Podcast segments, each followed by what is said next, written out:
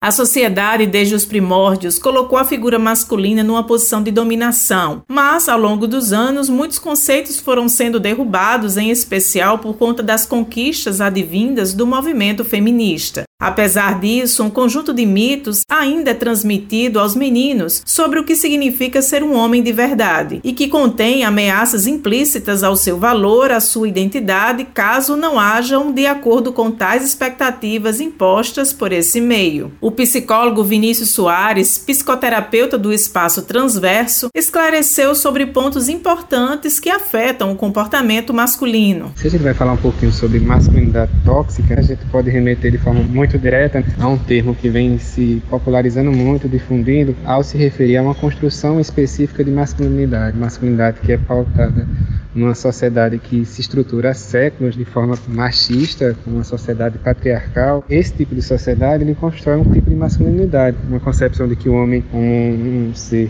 forte, que não chora, que vamos dizer assim uma, uma virilidade, uma, uma fortaleza, e aí quando a gente pensa essa construção, a gente pensa um tipo de masculinidade, né? entendendo que as construções sobre masculinidades elas podem ser as mais diversas. E aí a concepção da tóxica, ela vem justamente na direção da gente poder pensar como ela é de fato agressiva, tanto para os homens quanto para quem está ao seu redor. Ele ainda reforçou o que deve ser debatido e construído na sociedade sobre a conduta do homem. Quando a gente pensa de fato o papel do homem na nossa sociedade, é fundamental acima de tudo a gente pensar que construção é essa. E aí a gente se depara algumas vezes com, com frases bem comuns. Ah, eu sou um homem que ajuda em casa, eu sou um homem que eu até faço as coisas. É muito na ideia estruturada, numa ideia patriarcal, na qual o homem ele tem uma parcela de contribuição, mas na centralidade do lar, do ambiente doméstico, do cuidado com os filhos está a mulher. É importante demais ao poder pensar nisso, não como alguém que contribui, não alguém como ajuda, mas acima de tudo alguém que partilha essa construção. E nesta semana que antecede o Dia dos Pais, encontramos a história do pai solo José Ailton. Ele assumiu sozinho a criação da filha de 9 anos e conta como isso foi e é importante para ele. O que mudou na minha vida é que eu